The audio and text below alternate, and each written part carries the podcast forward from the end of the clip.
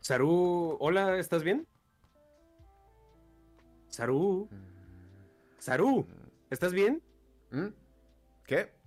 Ah. ah. ¿Qué onda, JC? ¿Qué pasó? No, pues, ¿cómo que qué pasó? Pues ya, ya empezó la transmisión. ¿Qué transmisión tú? Pues la de Atopos, ya estamos al aire desde hace poco más de un minuto. Ah, no. Neta, neta.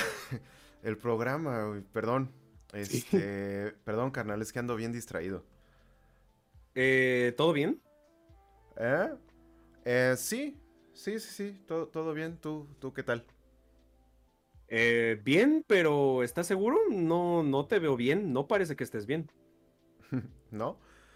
Ah, sí, eh, no, perdón, es que me, me, quedé como el meme ese del, del perrito. ¿Cómo? ¿Cuál meme? ¿Qué perrito? Ay, poco no lo has visto? El meme es el de el que está viendo así para abajo, que es como que unos pedillos. Ah, ya sí. Es que me sacó de onda. Andas muy callado hoy, Saru. Sí, sí, algo. A ver, ¿estás bien? ¿Te gustaría compartir algo? ¿Quieres hablar de algo? Uh, la neta, no. No, o sea, mejor, mejor vamos a darle al programa. ¿Seguro? Digo, no, pues no hay problema. Podemos transformar esto y que se haga un capítulo de un domingo de diálogo. No hay problema. eh, no, no, no, no te preocupes. Mira, este, vamos dándole y así sirve que me distraigo. Ok, bueno, va, ya dijiste. Vamos a darle. Venga. Ahora sí, cuando estés listo, vas. Va, muy bien. Hola Topos, está de vuelta y como siempre Saru y yo estamos aquí para darles la bienvenida a un nuevo episodio. Acompáñanos una vez más en este viaje hacia un lugar fuera del espacio. Sabemos que ha pasado mucho tiempo, pero Atopos um, está de vuelta y como siempre... Eh, ¿Qué, Eh, Saru. Eh, ¿qué pasó? Eh, eso de estar de vuelta ya, ya lo dije. ah... Ah, chale, este, perdón, me, perdí. No, no hay problema, no te preocupes, pero ¿estás seguro de que estás bien? De verdad que no te veo bien. Chale, eh, pues mira, si debo ser completamente sincero, no, no tanto. No tan bien. No hay problema. No hay problema, dime, ¿qué, qué pasa? ¿Sucede algo? Hmm. Bueno, a ver. Mira, me, medio te voy a contar, pero prefiero hacerlo a través de la película de hoy, que se trata el episodio de hoy sobre Manchester junto al mar. Excelente, me parece muy bien, y es una gran película del año 2016, dirigida por Kenneth Lonergan y protagonizada por Casey Affleck, Lucas Hedges y Michelle Williams. Así es, estás en lo correcto. Pero bueno, empecemos. Pues muy bien, queridos escuchas, Manchester, uh, no el club de fútbol, sino la ciudad estadounidense, es un lugar tranquilo y helado, donde la vida transcurre a un ritmo glacial. Ritmo que la película logra plasmar con sencillez, a través de su uso de tonos fríos, encuadres estáticos y un ritmo que, si bien es lento, se percibe bien aprovechado, tanto en los diálogos como en las acciones. En esta película, cada escena tiene un propósito, y este pareciera ser mostrar la profundidad de la depresión en la que vive sumergido Lee Chandler, el protagonista. Vaya, desde el principio, al ver los créditos iniciales en un puntaje bajo y un amplio espacio interletrado, bellísimo, nos preguntamos si esto se tratará de algún presagio, si esto se tratará de algún símbolo de la lejanía emocional que existe entre los personajes a causa de su historia. Aunado a esto, el uso de la luz también resulta interesante, pues de una manera sutil se señala el estado mental de Lee, que durante el día va de un departamento a otro arreglando tuberías, destapando excusados o haciendo lo que se requiera en el momento. Sin embargo, por la noche, te la pasa en algún bar a media luz, bebiendo hasta perderse la inconsciencia o provocando alguna pelea en ocasiones. Pero, ¿por qué? ¿Qué es lo que le sucede a Lee? ¿Por qué se comporta de esta forma? Mm, eso es lo que todos nos gustaría saber. Pues muy bien. Siendo así, empecemos desde el principio.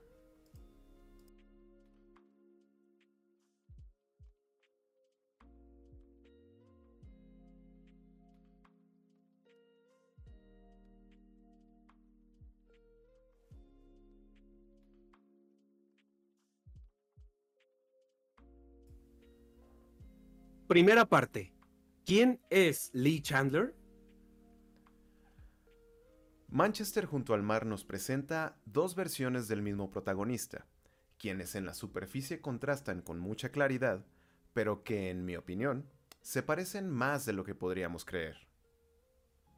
El primero de ellos, al que conocemos en el presente de la historia, es el Lee Chandler apagado, sumergido en una aparente indiferencia por todo lo que le rodea, particularmente las interacciones sociales, y a quien poco le importaría quedarse sin trabajo por hablarle fuertemente a una de sus clientas. Por otro lado, está el segundo, al que conocemos brevemente a través de una serie de recuerdos. Este es el Lee previo a la tragedia. Sonriente, cariñoso y muy familiar y aunque la verdad es que es algo desconsiderado, lleva una vida normal, como la mayoría de la gente. Wow, em, claramente son dos estados muy distintos. Incluso podría argumentarse que son como noche y día. A primera vista, sí, seguro. Pero me atrevo a imaginar lo que hay en la mente de ambos Lees y apuesto a que no es tan distinto. Apuesto casi que el vacío emocional existía antes del terrible suceso, pero no se manifestaba con tanta intensidad debido a las múltiples y constantes interacciones con la gente que rodeaba al Lee del pasado. Mm, eso es interesante, pero entonces, ¿crees que esta misma indiferencia inconsciente haya sido parte de lo que causó la tragedia? Podría ser Vaya, los accidentes son causados por una falta de atención, que podría ser consecuencia de un estado emocional y mental deteriorado. Eso solamente estaba ebrio. Eh, bueno, sí, también puede ser. Bueno, eh, el punto es que hay un suceso trágico que cambia la vida de Lee para siempre. Y es momento de hablar sobre eso.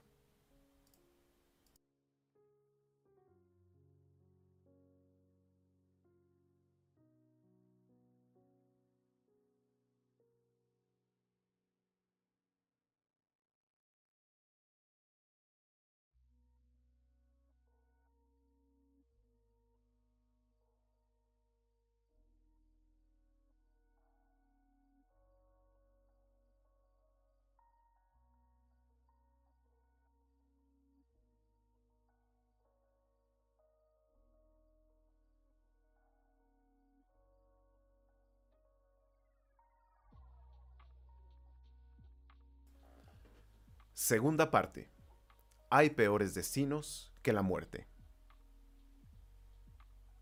Hemos llegado al momento perfecto para dar nuestro tradicional aviso de spoilers, ¿no crees, Aru? Estoy totalmente de acuerdo. Y es que, aunque no vamos a contar en desenlace de la película, sí hablaremos sobre lo que causó la, la drástica transformación de Lee. Así que ya lo saben, si no han visto Manchester junto al mar, les recomendamos que lo hagan antes de seguir adelante con este episodio. Así es. Pero bueno, a partir de este momento, si ya la vieron o si ya regresaron y saben lo que sucede, sigamos adelante. arráncate, JC. Muchas gracias, Aru. Y vaya, se siente raro entrar en un tema tan grave con un tono tan animado como el que tengo ahorita, así que por favor esperen un momento. Sí, a ver, preparémonos. Listo. Perdón. Necesitaba concentrarme en lo que pasó y... Bueno, sin más preámbulo, hablemos del incendio. La noche del incendio. Noche que Lee inició en compañía de sus amigos y una cantidad considerable de cerveza, terminó en llamas que consumieron por completo la casa de nuestro protagonista. Y eso ya es bastante impactante, pero la tragedia fue que las hijas de Lee no lograron escapar al fuego y perdieron la vida sin que él ni su esposa pudieran hacer nada al respecto. Y por si eso fuera poco, lo peor del asunto es que todo indica que este incendio fue provocado por un descuido del mismo Lee, que no puso la protección de la chimenea para evitar que alguna brasa saltara del hogar hacia la alfombra. Esa misma noche, en la estación de policía, los oficiales a cargo del caso le dieron a Lee una noticia. Puede irse. Que no hay nada más que hacer. Su reacción es de absoluta incredulidad. Literalmente no lo puede creer. Y ante la falta de un castigo impuesto por la propia autoridad, antes de salir de la estación, le saca el arma a un oficial que intenta dispararse en la sien. Pero no lo logra. No logra detonar el arma gracias a que tenía el seguro puesto. Y es que puedes imaginarte, JC, sentir una culpa tan profunda y no lograr expiarla mediante alguna penitencia. Sentir un remordimiento tan profundo y no tener la mínima posibilidad de redimirte. Inimaginable. Debe ser algo sumamente terrible. Pero la historia de Lee no termina aquí, aunque él pareciera ya haber muerto en vida. Así es como, incapaz de lavar su culpa con la muerte, Lee Chandler existe por mera inercia, hasta que una vez más, una tragedia familiar lo empuja a cambiar.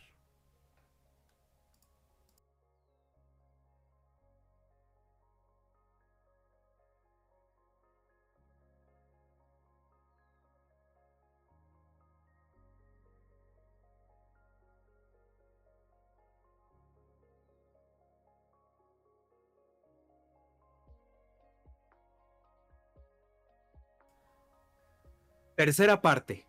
La oportunidad de salvar una vida. La reacción de Lee al escuchar que su hermano Joe ha fallecido no es de frialdad, aunque así pudiese parecer al primer vistazo. Más bien se trata de la reacción de quien no espera nunca una buena noticia. La reacción de quien se encuentra de manera constante en su punto emocional más bajo, y por ende ya nada puede impactarle. Pero a pesar de ello, su reacción es muy ágil, pues de inmediato se pone en marcha la titular ciudad de Manchester, donde se encuentra con viejas amistades que le ayudan a lidiar con los múltiples trámites y gastos que implica morir en una sociedad civilizada. Ah, y es que... Mira que es compleja la muerte, al menos para quienes se quedan atrás compleja y muy costosa, pero nos estamos desviando del tema. Ah, sí, este, sí, perdón.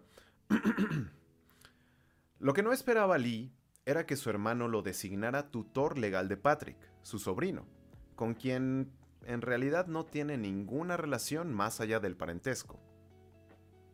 Aquí es donde inicia el conflicto para nuestro protagonista, pues si bien no tiene nada que lo ate a su vida actual, tampoco es como que tenga ningún deseo de escapar de su pequeño rincón del mundo. Y es que la zona de confort de Lee no solo se trata de un espacio, sino de la distancia. Esa distancia que lo separa de sus conocidos, de su ex esposa y bueno, en resumen, de su pasado. Sin duda alguna. Es más fácil para él seguir con una vida donde no sea necesario pensar ni mucho menos preocuparse por nadie más que sí mismo. Y por esto, esta pérdida, este nuevo conflicto, son la oportunidad que Lee recibe para reconstruirse, para de alguna forma intentar regresar a la vida. Ah, sin embargo, esa tarea no es nada fácil, por lo que de inmediato Lee busca una salida alguna opción que lo libere de la responsabilidad de cuidar de Patrick. Y así es como la tensión se va acumulando conforme pasan los días y Lee se involucra muy de a poquito a poco en la vida de su sobrino. Y así llega a conocer a sus amigos, a sus novias e incluso a los padres de ellas. Incómodos, escuchamos junto con él lo que los habitantes de Manchester susurran sobre su regreso y lo que ello puede significar. Algunos lo juzgan, otros le tienen lástima. Y aunque unos cuantos le tienen un aprecio sincero, la verdad es que nadie, sabe, cómo acercarse a él. Pues es que es bastante delicado, es muy complejo porque Lee no quiere que nadie se acerque, por lo que las discusiones con Patrick, las complicaciones del entierro e incluso el reencuentro con su exesposa, Randy, parece confirmar que había hecho bien en alejarse antes. En este estado, Lee se enfrenta a una decisión. Quizás la decisión más importante de toda su existencia.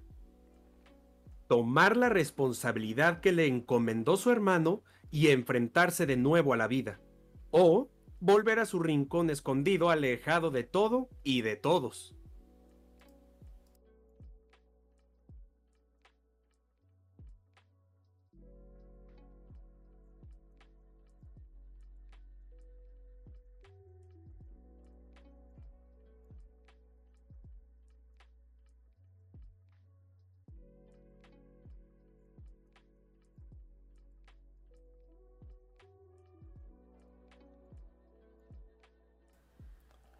Cuarta parte.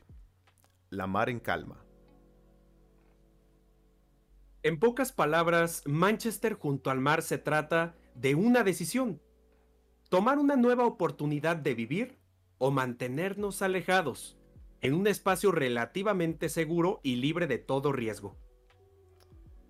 ¿Ustedes qué harían, apreciables escuchas?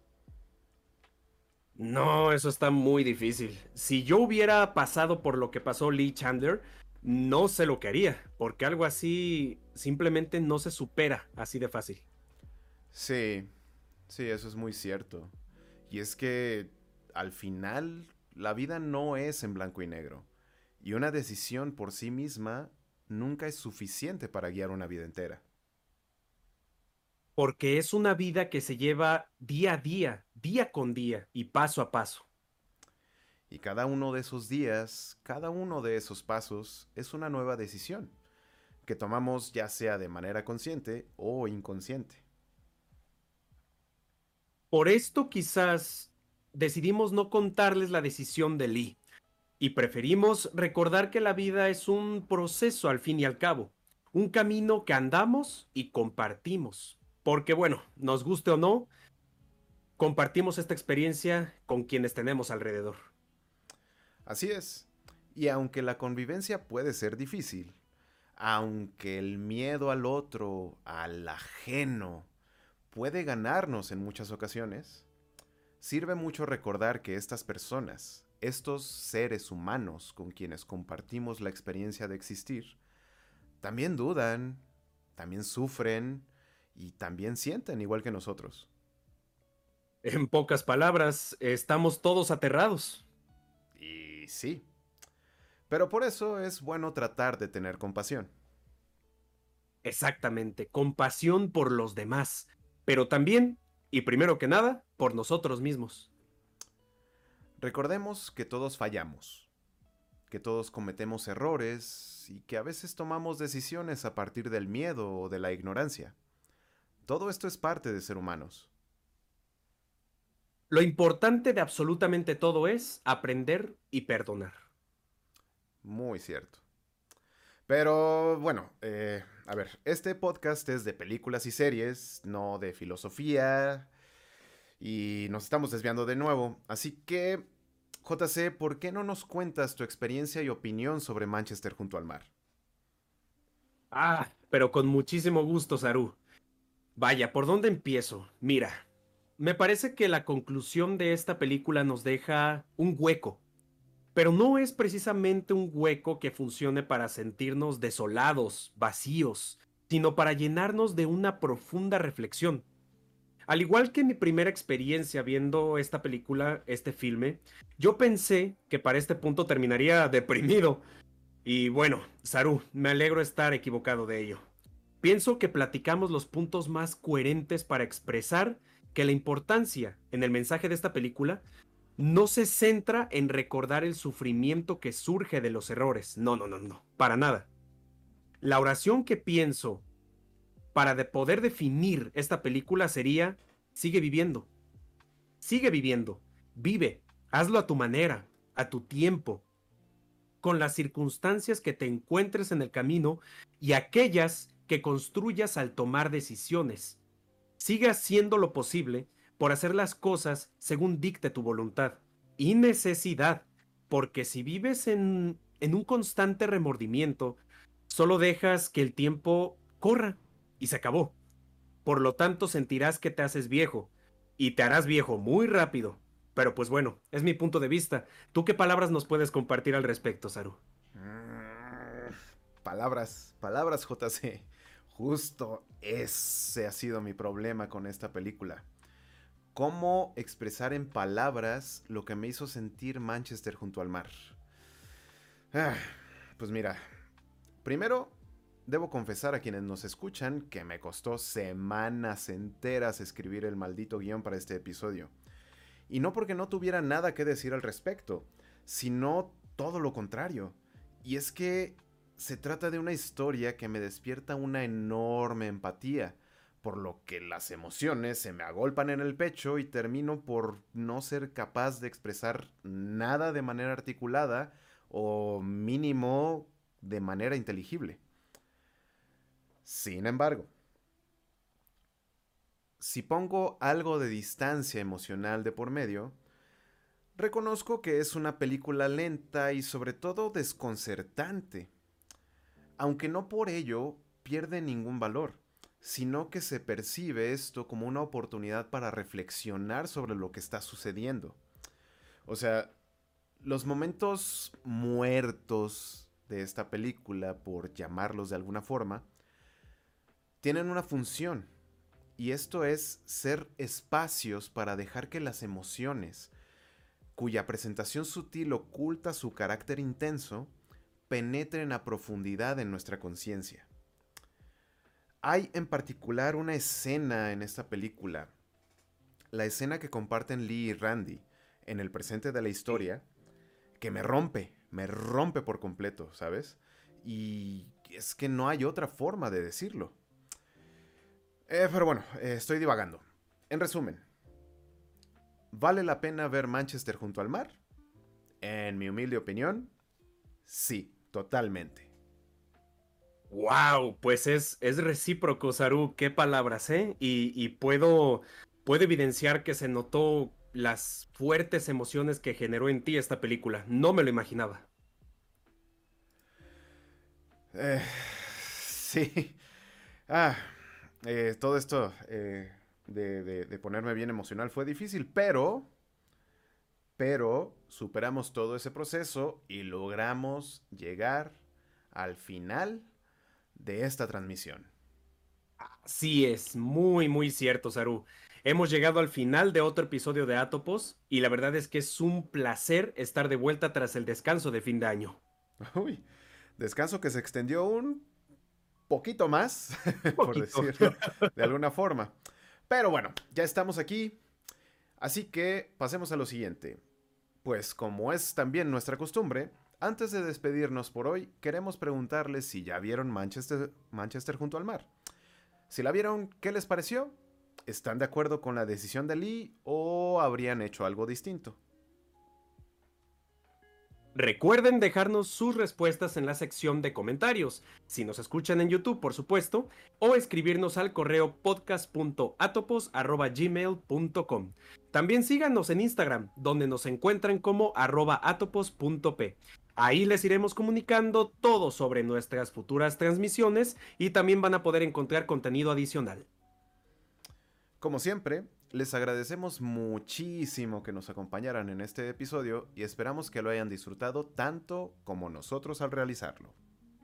Esperando por supuesto que ese sea el caso, no olviden dejarnos un pulgar arriba, ya que el dios algoritmo es insaciable y siempre requiere una nueva ofrenda para permitirnos llegar a un público más amplio.